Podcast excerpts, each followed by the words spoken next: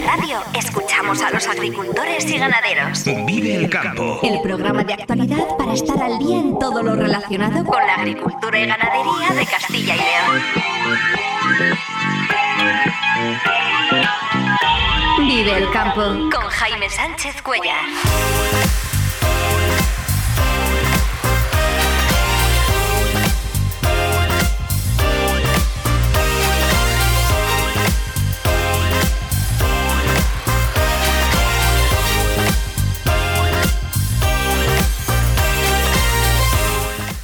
Buenos días, esto es Vive el Campo en Vive Radio. Hoy es miércoles 13 de diciembre y hasta las 7 y 50 de la mañana aquí contamos lo que está pasando en el sector agroalimentario y cómo afecta a los agricultores y ganaderos de Castilla y León. El Campo al Día, toda la actualidad del sector en Vive Radio.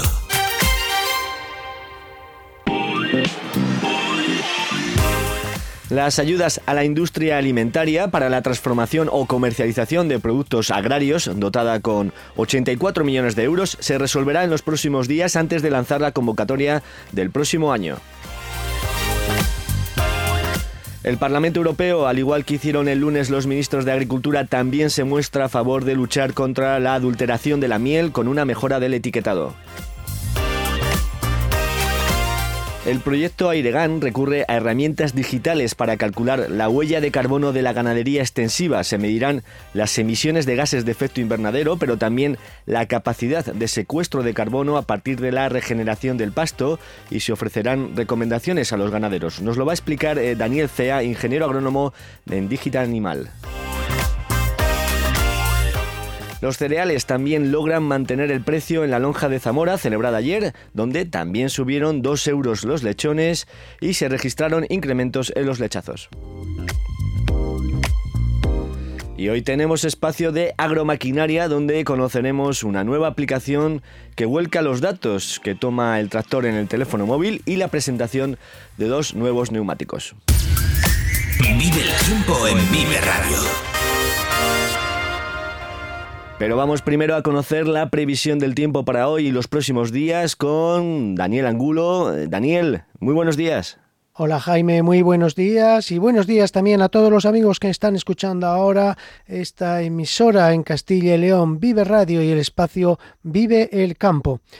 Bueno, ayer fue una jornada de paraguas. Primero llovió en el norte, noroeste de la comunidad y luego las lluvias se fueron trasladando ya al mediodía y por la tarde al centro y al este y luego por la noche la zona más afectada fue donde no había llovido eh, durante todo el día. Por la noche llovió y además de forma abundante en, en Ávila, Segovia y también en Soria. Un frente que se fue moviendo despacio y que dejó cantidades importantes, sobre todo en el noroeste, como digo, de León, donde en Villablino se recogieron hasta 24 litros por metro cuadrado. Luego ya las cantidades fueron más discretas, de 8, por ejemplo, litros en Burgos, en Ávila 5 litros por metro cuadrado. Pero atención, porque esta mañana a estas horas todavía se van a seguir registrando chubascos que además pueden ir acompañados de tormenta localmente en zonas del sur de Segovia, en Somosierra, también por Gredos, por el sur de Ávila y también en Soria. Chubascos que van a ir remitiendo según avance la mañana. Y es que se va a alejar el frente y se va a alejar también el aire frío que entraba ayer por la tarde y que va a hacer que hoy bajen las temperaturas. En principio, como digo, vamos a amanecer con muchas nubes todavía en el este de la comunidad, en el este de Burgos, Sierra de la Demanda, donde puede haber algún chubasco de agua-nieve por encima de 1200 metros, igual que en la Sierra de Urbión, también en el sur de Ávila y sur de Segovia, algunos chubascos en las primeras horas de esta mañana, pero tendiendo a remitir. En el resto, nubes que se irán disipando, dando paso a grandes claros ya a partir del mediodía y esta tarde. Eh, los chubascos pues únicamente se ceñirán a las zonas montañosas. Ya en el resto un tiempo más estable y hoy sí podremos ver el sol, no como ayer que estuvo cubierto prácticamente todo el día en gran parte de Castilla y León. Sin embargo, a pesar de ver el sol, con la entrada de aire más fresco, como va a entrar ese viento del oeste, ese viento del regañón que se llama así, va a traernos aire más fresco, las temperaturas van a bajar. Hoy en Ávila la mínima se va a quedar en 2 grados, con una máxima también que se va a quedar en 10 grados. En Burgos no van a llegar a los 10, se van a quedar con una máxima de 8 o 9, mínima de 2. 4 de mínima se esperan en León, máxima de 10. 3 de mínima en Palencia, máxima de 9. En Salamanca 10 de máxima, ayer tuvieron 16. Eh, Hoy la mínima sobre 2 grados y la máxima sobre 10. En Segovia 2 de mínima, 9 de máxima, en Soria 4 de mínima, 9 de máxima, en Valladolid 4 de mínima, 10 de máxima y en Zamora 3 de mínima, 11 de máxima. Eso por lo que respecta a hoy, en el día en el que ya, pues bueno, se va a ir retirando la inestabilidad. Para mañana, ya jueves. Bueno, pues todavía va a existir algo de aire frío en capas altas de la atmósfera en las provincias del este y va a entrar además viento del norte.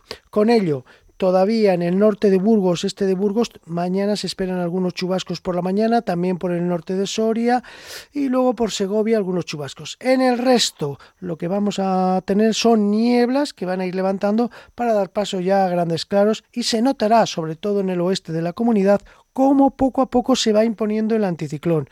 Ya decíamos ayer que a mitad de en la segunda mitad de semana se va imponiendo otro sistema atmosférico. Ahora teníamos circulación zonal, entrada continua de vientos del suroeste, vientos del Atlántico que nos traían nubes y lluvias, principalmente al oeste, y a partir de mañana ya un anticiclón muy potente con 1040 milibares en su centro se va a situar al oeste de la península y con ello se va a imponer el tiempo estable, que suele ser por otra parte muy habitual a finales de invierno y durante el invierno. Por lo tanto, ya hacia mirando hacia cara al fin de semana, se impondrá el anticiclón el viernes, las nubes irán dando paso a grandes claros, pero ojo porque el anticiclón en esta época no significa altas temperaturas como en verano o en primavera, sino que significa heladas y frío por la noche y muchas nieblas, sobre todo en donde hay mm, zonas bajas, en la meseta, nieblas que pueden resultar persistentes. De hecho, ya para el próximo fin de semana y así como avance, vamos a tener que contar con heladas generalizadas y muchas nieblas que podrían resultar persistentes en las zonas habituales. Ya sabemos, pues el oeste, todo el, Valle del Duero, gran parte de la provincia de Valladolid, suroeste de Burgos, norte de Ávila y también norte, nordeste, nordeste de Salamanca. Pero bueno, lo iremos comentando en próximos días. Ya digo que a partir de mañana cambia la situación, las borrascas se van, se van los frentes y llega un tiempo más estable. Nada más, buena jornada para todos, buen día. Buen día igualmente, Daniel. Cambios, por tanto, en la previsión del tiempo. En breve se va a presentar el nuevo plan de industria alimentaria que contará de manera inicial con 4 millones de euros para complementar las ayudas directas a la industria, según se comprometió ayer el consejero de Agricultura, Gerardo Dueñas. Además, también se espera que en pocos días se emita la resolución definitiva de las ayudas de este año vinculadas a las inversiones de transformación o comercialización de productos agrarios y que está dotada con cerca de 84 millones de euros. En breves fechas tendremos ya la resolución definitiva de las ayudas de este año, que son cerca de 84 millones de euros. Lanzaremos las ayudas para el próximo año y presentaremos a nivel de Junta de Castilla y León ese plan de industria alimentaria que contará inicialmente con 4 millones de euros para complementar un poco otras serie de medidas que son diferentes a las que tenemos hasta ahora de las ayudas directas a la, industria. Y si el lunes fueron los ministros de Agricultura de la Unión Europea los que se mostraron a favor de mejorar el etiquetado de la miel, ayer hizo lo propio el Parlamento Europeo y votó a favor de luchar contra la adulteración de la miel. Eh, como ya saben, Europa va a exigir que sea obligatorio indicar los porcentajes de cada origen y en orden descendente en las mezclas de miel. Este paso, eh, demandado por el sector, aumentará la transparencia hacia los consumidores y contribuirá significativamente a combatir la competencia desleal derivada de la adulteración de productos de miel importados. Y un aniversario porque la revista La Tierra de la Agricultura y la Ganadería, editada por la organización agraria UPA, cumple 40 años. Ayer se presentó un número especial por este aniversario. Eh, por cierto, se puede consultar en su página web de una publicación que desde la década de los 80 viene contando eh, los retos y los desafíos por los que ha ido pasando el sector agrario y ganadero. Monse Cortiñas, vicesecretaria de UPA, recordaba la apuesta de la organización por dar visibilidad a la mujer rural. Yo creo que UPA, y eso sí lo digo con total rotundidad, ha ayudado como ninguna organización en este país a que la visibilidad de las mujeres rurales y de lo que ellas hacen en sus explotaciones em, eh, haya cambiado en este país. Ahora mismo no hay ningún tipo de comunicación agroalimentaria en el que no haya mujeres. Y eso yo creo que ahí la UPA, junto con FADEMUR, ha colaborado de una forma decisiva. Son las 7 y 20 minutos de la mañana. Vive la entrevista del día en Vive el Campo.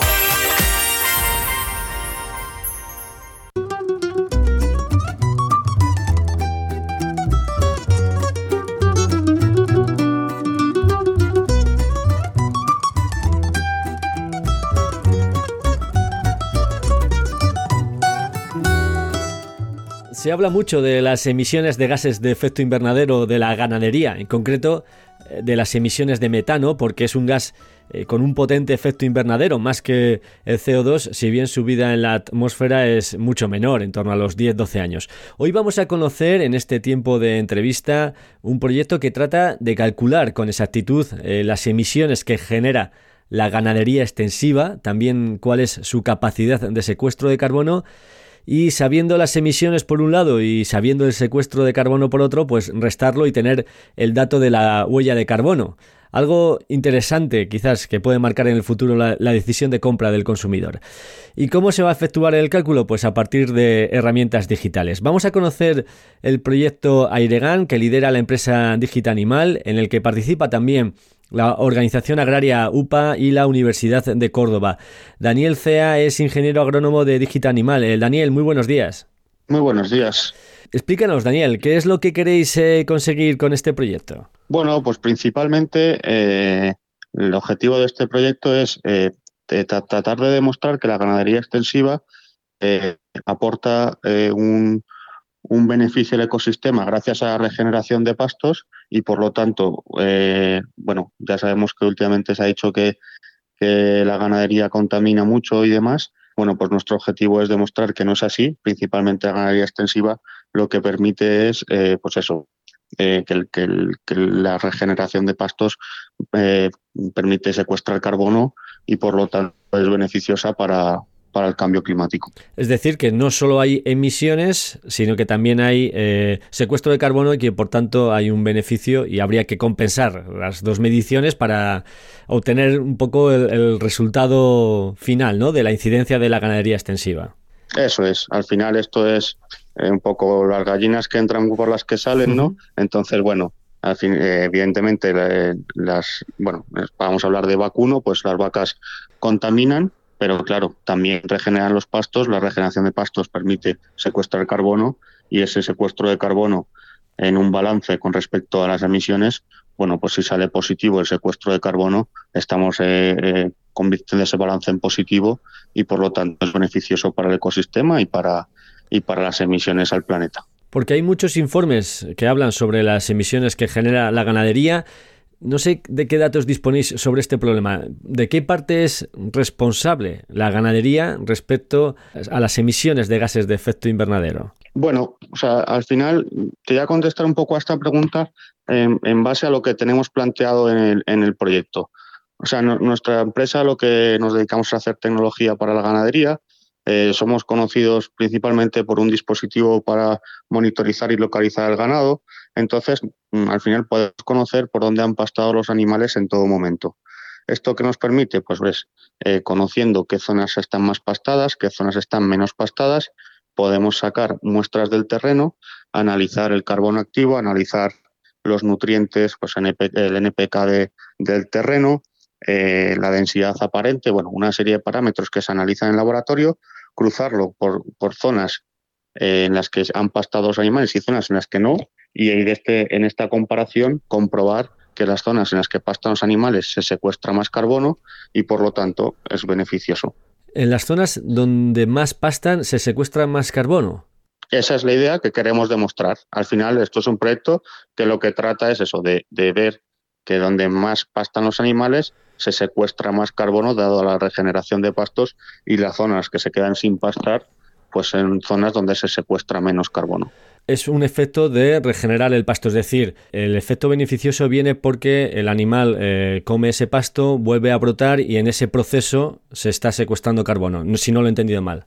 Exactamente. Pero claro, hay que tener en cuenta una cosa, hay que evitar en todo momento el sobrepastoreo, es decir, la idea es que gracias a nuestros dispositivos eh, poder conocer por dónde han pastado los animales, eh, poder eh, pues mejorar el manejo de los ganaderos y por lo tanto aprovechar todos los pastos disponibles y evitar el sobrepastoreo y también evitar que se queden zonas sin pastorear. Porque además de estos dispositivos que has mencionado, por los que sois conocidos, estos dispositivos GPS, ¿no? Que se colocan a, modo de collar en el animal y que puedes monitorizar y saber por dónde se mueve y, tenerlo localizado constantemente, ¿no? Además de este dispositivo, ¿qué otras herramientas eh, tecnológicas vais a, vais a utilizar en este proyecto? Bueno, pues principalmente al final utilizamos este dispositivo, eh, utilizamos las muestras que al final luego se analizan en el laboratorio con los instrumentos tecnológicos de, estos laboratorios de análisis de muestras y luego al final también, bueno, eh, otro tipo ya es entrar en tema de análisis de datos y demás, que bueno, se hace con el ordenador y con los con estos programas tan fantásticos que hay. y, este análisis de datos, pues bueno, eh, están ya los el departamento de I+D que trabaja muy duro para, para sacar muestras de para sacar bueno para sacar eh, resultados de estos de todos estos datos que se generan que vamos como podéis imaginaros son millones de datos los que se generan de todos los animales monitorizados dentro del proyecto este análisis de datos lo que también nos va a permitir es eh, medir ¿no? con exactitud el, el carbono orgánico del suelo. Eso es. La idea es eh, para la gente, vamos, para con, con el, objetivo final del proyecto es con los ganaderos que han participado, cómo se les han analizado las muestras de sus fincas o de sus pastos comunales, eh, poder darles con exactitud eh, lo que secuestran y lo que emiten, ¿vale? Al final también eh, tenemos en cuenta el número de animales que tienen, las razas que tienen, en las zonas en las que pastan, bueno, pues tenemos, eh, cogemos una serie de datos de, lo que es del propio ganadero y luego, por otro lado, eh, también el objetivo es eh, poder dar un, un, dato estimativo, es decir, una estimación para ganaderos que no hayan participado en el proyecto, pero que tengan pues, o razas similares o estén en zonas de una misma zona y demás, poder dar una estimación de sus emisiones y de su secuestro de carbono. El proyecto lleva eh, un año, no sé si ha habido tiempo ya para poder ir eh, tomando datos eh, y poder ir viendo algunas conclusiones, pero no sé si al menos se puede, o al menos el objetivo que tenéis de partida, ¿no? Con este proyecto, ¿cuánto se podría reducir las emisiones de gases de efecto invernadero, estas emisiones de, de metano, o cuánto se podría mejorar la huella de carbono? Ahí al final tenemos que esperar a los resultados finales del proyecto. Eh, estamos ahora en un, en un periodo donde se han extraído las muestras de los 50 ganaderos que participan en el proyecto, eh, los datos de los dispositivos, bueno, al final estos en directo de que almacenamos en nuestro servidor y por lo tanto eso los tenemos a nuestra disposición en cualquier momento, pero estamos ahora, están ahora en el, estamos en el proceso donde se están analizando en laboratorio esas muestras y aunque ya está planteado el modelo de emisiones, eh, bueno, pues hace falta esos resultados de densidad aparente, carbono activo, nutrientes, materia orgánica y demás para poder mm, dar ya unos resultados. Daniel, luego al ganadero, eh, ¿qué tipo de recomendaciones eh, se podrán dar a las ganaderías para reducir eh, las emisiones? ¿Qué tipo de prácticas pueden introducir? Aparte de eh, aprovechar bien todos los pastos, ¿no? Y que no se concentren los animales solo en una, única zona. ¿Qué otras eh, recomendaciones podría haber?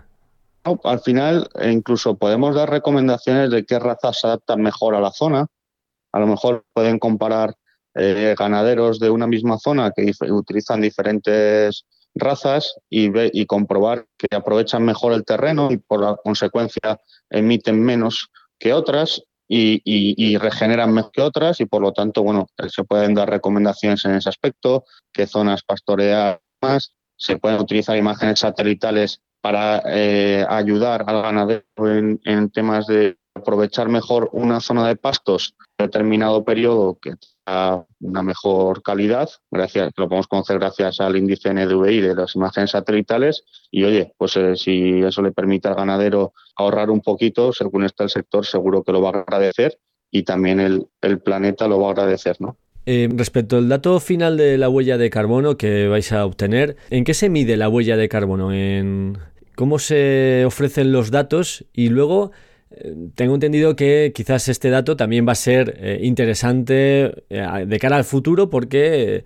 probablemente nos vamos a acostumbrar a que los consumidores quieran consultar en la etiqueta eh, qué huella de carbono tiene ese determinado producto que están adquiriendo. Vale, pues nosotros este dato se lo vamos a facilitar a través de una herramienta que hemos implementado, es una herramienta de gestión de la explotación que se llama Data Animal y a través de esa, herramienta el ganadero simplemente tendrá que introducir eh, pues, eh, los animales nacidos, animales destetados, un poco la gestión de su explotación y a raíz de eso, ya conociendo la zona y la raza de los animales, podemos, podremos dar esta estimación. ¿no? Entonces, luego, bueno, a partir de ahí ya se puede generar cualquier tipo de pues, código QR o bueno, pues un enlace de trazabilidad que nos permite, bueno, que permita al consumidor final que quiera consultar todos estos datos, consultar eh, qué ganaderías son más eficientes y qué ganaderías son más eficientes. Y luego, claro, como hemos estado al principio, contamos con un plus de conocer por dónde han pastado. Al final, en ese código QR, se, por ejemplo, y añadir en cualquier momento por dónde han pastado los animales de un ganadero y, demostrar, oye, que, está haciendo buenas prácticas, ¿no? Y saber exactamente por dónde se han movido las vacas. E interesante. Eh, Daniel, el proyecto, eh, he dicho que lleva ya un año de trabajo. Eh, ¿Cuántos queda para finalizarlo? Queda otro año más, aproximadamente. Bueno, quizás algo un pelín menos, que ya estamos en diciembre, pero pero durante todo el 2024 seguiremos, seguiremos trabajando en ello. Bueno, pues nada, dentro de un año nos volvemos a interesar por este proyecto para conocer eh, los resultados finales del proyecto Airegan para calcular el impacto ambiental de la ganadería extensiva y ver que hay emisiones, pero también hay secuestro de carbono y hacer el, balance eh, de forma más exacta a través de las nuevas tecnologías. Daniel Cea, ingeniero agrónomo de Digital Animal, que es eh, la empresa que lidera este proyecto junto a, la organización agraria UPA y la Universidad de Córdoba. Eh, muchas gracias por estar esta mañana aquí con nosotros en Vive el Campo y muy buenos días. Muchas gracias Jaime y nada, estaremos encantados de los resultados que vayan saliendo en el proyecto, que serán muy interesantes seguro. Gracias y nada, buenos días. Agricultor, es el momento de sembrar cebada Lavanda Lavanda. Se ha confirmado su excelente potencial de producción. Lavanda es la variedad más segura del mercado. Excelente adaptación a secanos áridos y todo tipo de terrenos. Es el resultado de un cruzamiento de Hispanic y Meseta. Lavanda, la variedad número uno en Castilla y León. Florimón Spread, la innovación al servicio de la agricultura. La Junta de Castilla y León impulsa las inversiones y obras de tu ayuntamiento para que tengas unos servicios e infraestructuras modernas, eficaces y sostenibles. Porque nos importas, porque te lo mereces. En tu pueblo o en tu ciudad, aquí invierte Junta de Castilla y León. Vive el campo con Jaime Sánchez aquí en Vive Radio.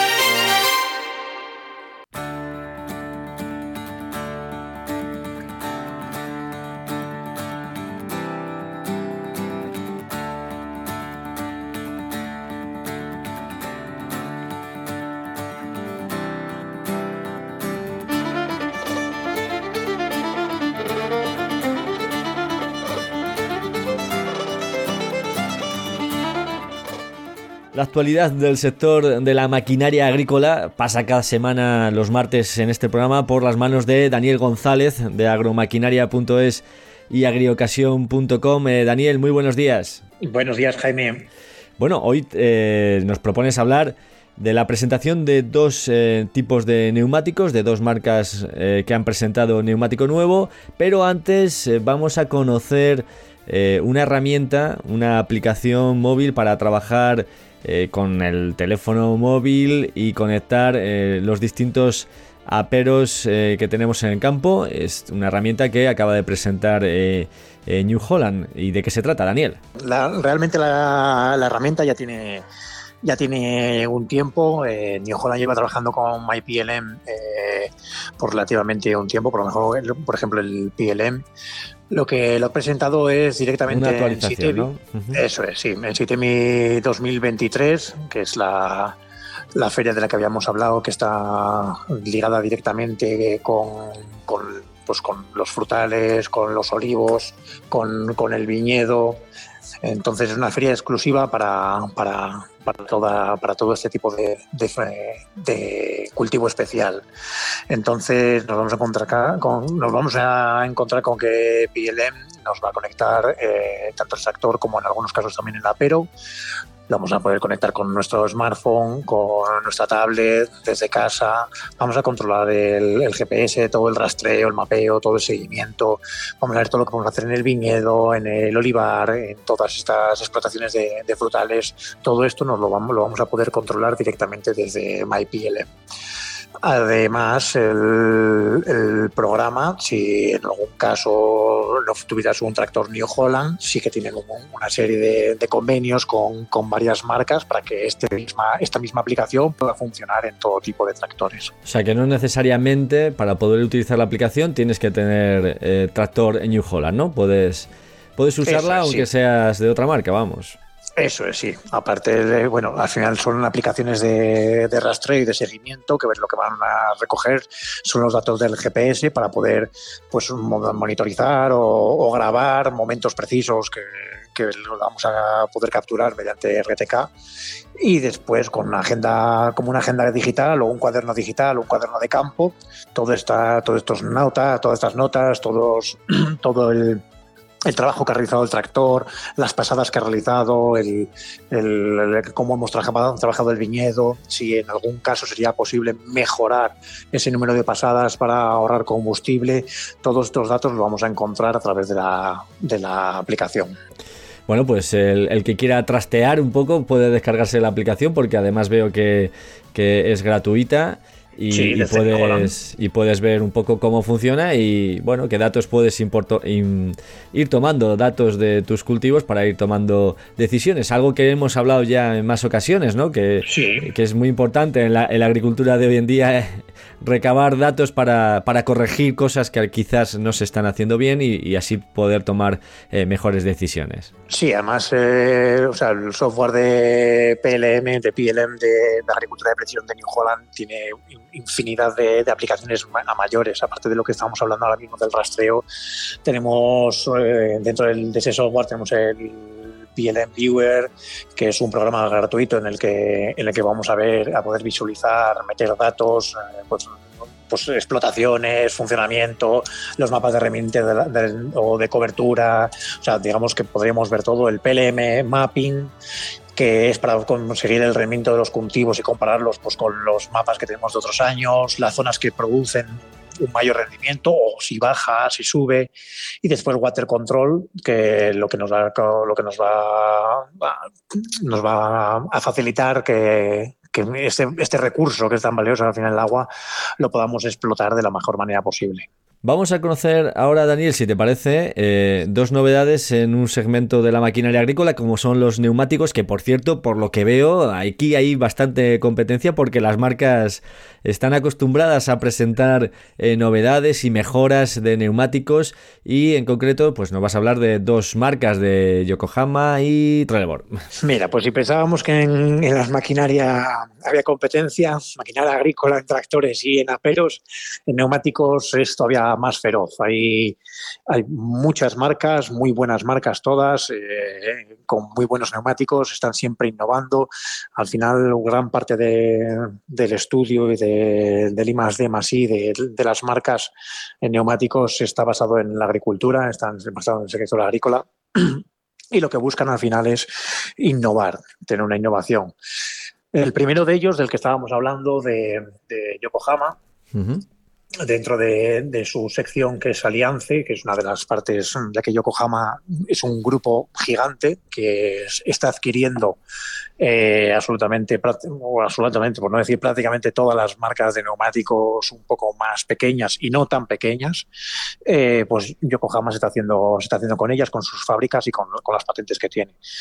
El primero de ellos sería dentro de Yokohama, sería Aliance el, el, 373 Vibrofan que es un neumático directamente ligado al olivo. Está muy, muy, muy ligado a esa recogida de la aceituna, ya que los vibradores que se utilizan para recoger la aceituna cuando no se hace de manera, de manera manual o de manera tradicional, que es variando, variando los olivos y con una manta, se puede hacer mediante un paraguas con vibrador, digamos que la pinza eh, agarraría el tronco, abriría un paraguas, se, haría la apertura del paraguas y al vibrar eh, la pinza vibraría el, el, tronco del árbol, todas, todas las aceitunas caerían dentro del paraguas. O la otra opción es con, el vibra, con ese propio vibrador, pero sin el paraguas. Todos estos, todo este tipo de, de, apero, este tipo de apero, generalmente eh, se monta en el frontal del tractor. Es decir, sí, en la parte delantera, ¿no? Eso es, en la parte de la entrada del tractor. Claro, que ahí sufren entonces los neumáticos. Ya veo, por, dónde, ya veo por dónde vas. Eso es, pues este es un neumático muy, muy, muy, muy específico para esa parte delantera del tractor, que es donde más sufre. Es un neumático hecho para que tengamos el suficiente peso que vamos a cargar en, en el tractor una vez o tractor o en el tipo de máquina que, estemos utilizando, ya que hay vibradores, hay eh, máquinas que son específicamente vibradores, que no sería un apero, sino que sería una máquina ya autopropulsada que se utilizaría para vibrar el olivo o una pinza que se pondría en el, en el, en el propio tractor. Pues este es un neumático que tiene una, está especializado para esa carga frontal dentro del tractor, tanto dentro como fuera de carretera pues eh, para cultivos además muy específicos aquí en, en la península ibérica, que también, además del olivo, pues hay otros cultivos leñosos, ¿verdad?, que se vibran para poder obtener la cosecha y que podría, digamos, este neumático estar adaptado, adaptado para estos cultivos. Y en el segundo neumático de Trelleborg, eh, Aquí en este caso nos referimos a un premio, ¿no? Es un premio que se le ha otorgado en posiblemente en la, en la mayor feria que hay en Asia, que, se, es una feria en China, Xiamen, en 2023. Ferias completamente eh, brutales en extensión. Estamos hablando de 220.000 metros cuadrados, eh, de, extensión de la, de la, feria, 150, más de 150.000 visitantes, eh, eh perdón, 2.000 expositores y es una feria además que aparte de ser número uno en Asia, es una feria que lleva 50 años celebrándose, entonces tiene una, una gran afluencia, una gran capacidad.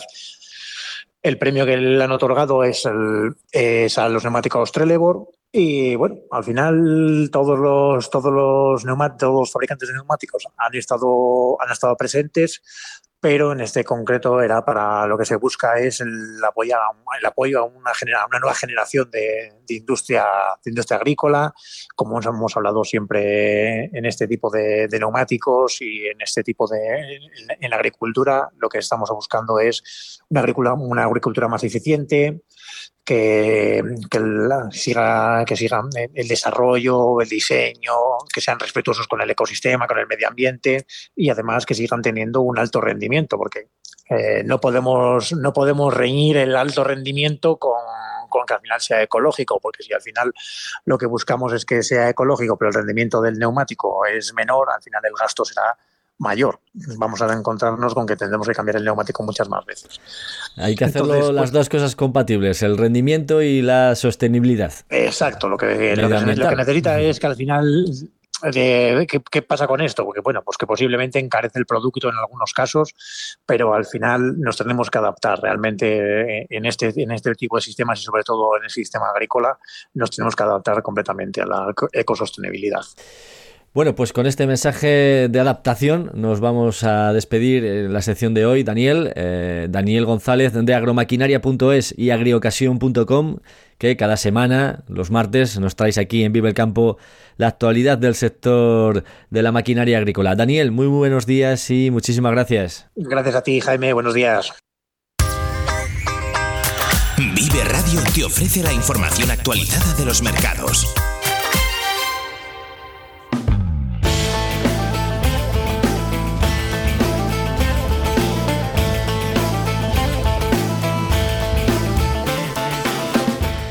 Y vamos ahora con lo ocurrido ayer en la lonja de Zamora porque los cereales eh, también, al igual que sucedió el lunes en Salamanca, lograron mantener el precio eh, después de semanas de bajadas. De esta forma, el trigo lo tenemos a 228 euros la tonelada, la cebada a 210 euros y el maíz, por ejemplo, a 220.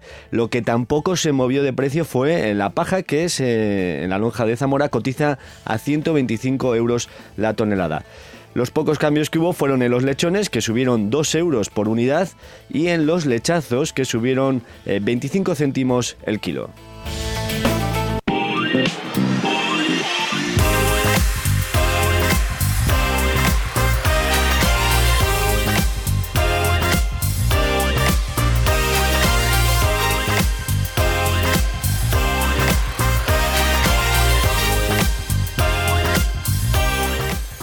Y antes de despedirnos, cuando son las 7 y 45 minutos de la mañana, repasamos los titulares del día. Las ayudas a la industria alimentaria para la transformación o comercialización de productos agrarios, dotada con 84 millones de euros, se resolverá en los próximos días antes de lanzar la convocatoria del próximo año. Que en breves fechas tendremos ya la resolución definitiva de las ayudas de este año, que son cerca de 84 millones de euros.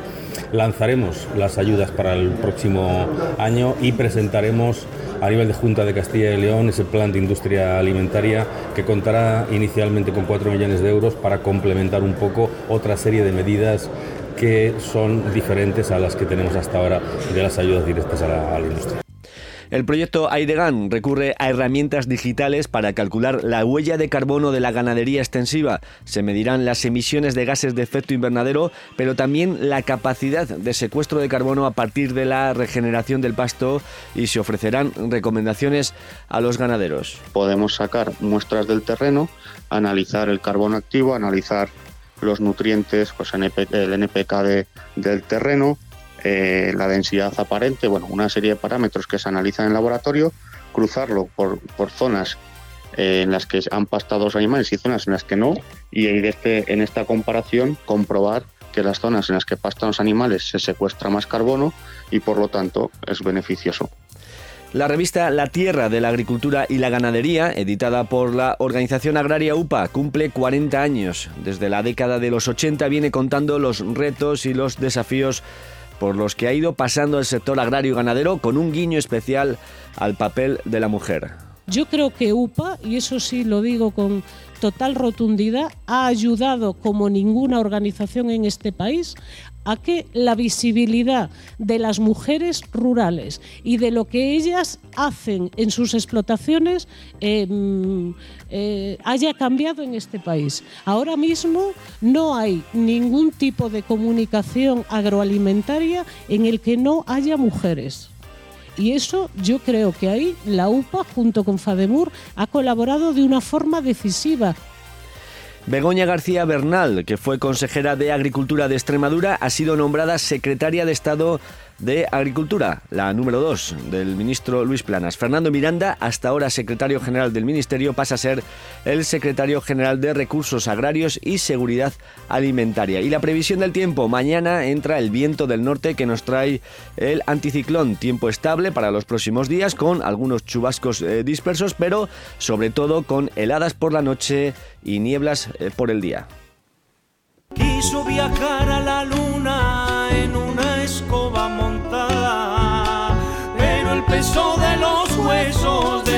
la lastraba y abajo en el río los chopos cantaban. Se me ha caído una hoja, la ha llevado el agua y ahora ya no tengo ni hoja ni nada.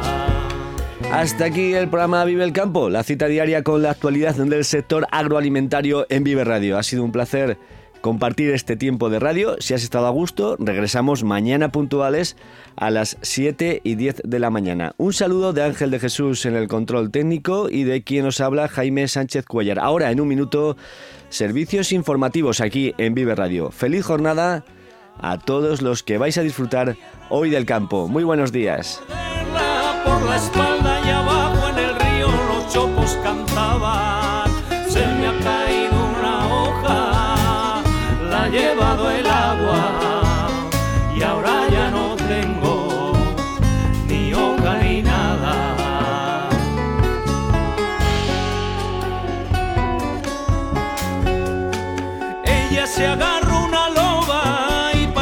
Agricultor, es el momento de sembrar cebada Lavanda Lavanda. Se ha confirmado su excelente potencial de producción. Lavanda es la variedad más segura del mercado. Excelente adaptación a secanos áridos y todo tipo de terrenos. Es el resultado de un cruzamiento de Hispanic y Meseta. Lavanda, la variedad número uno en Castilla y León. Florimón Spread, la innovación, el servicio de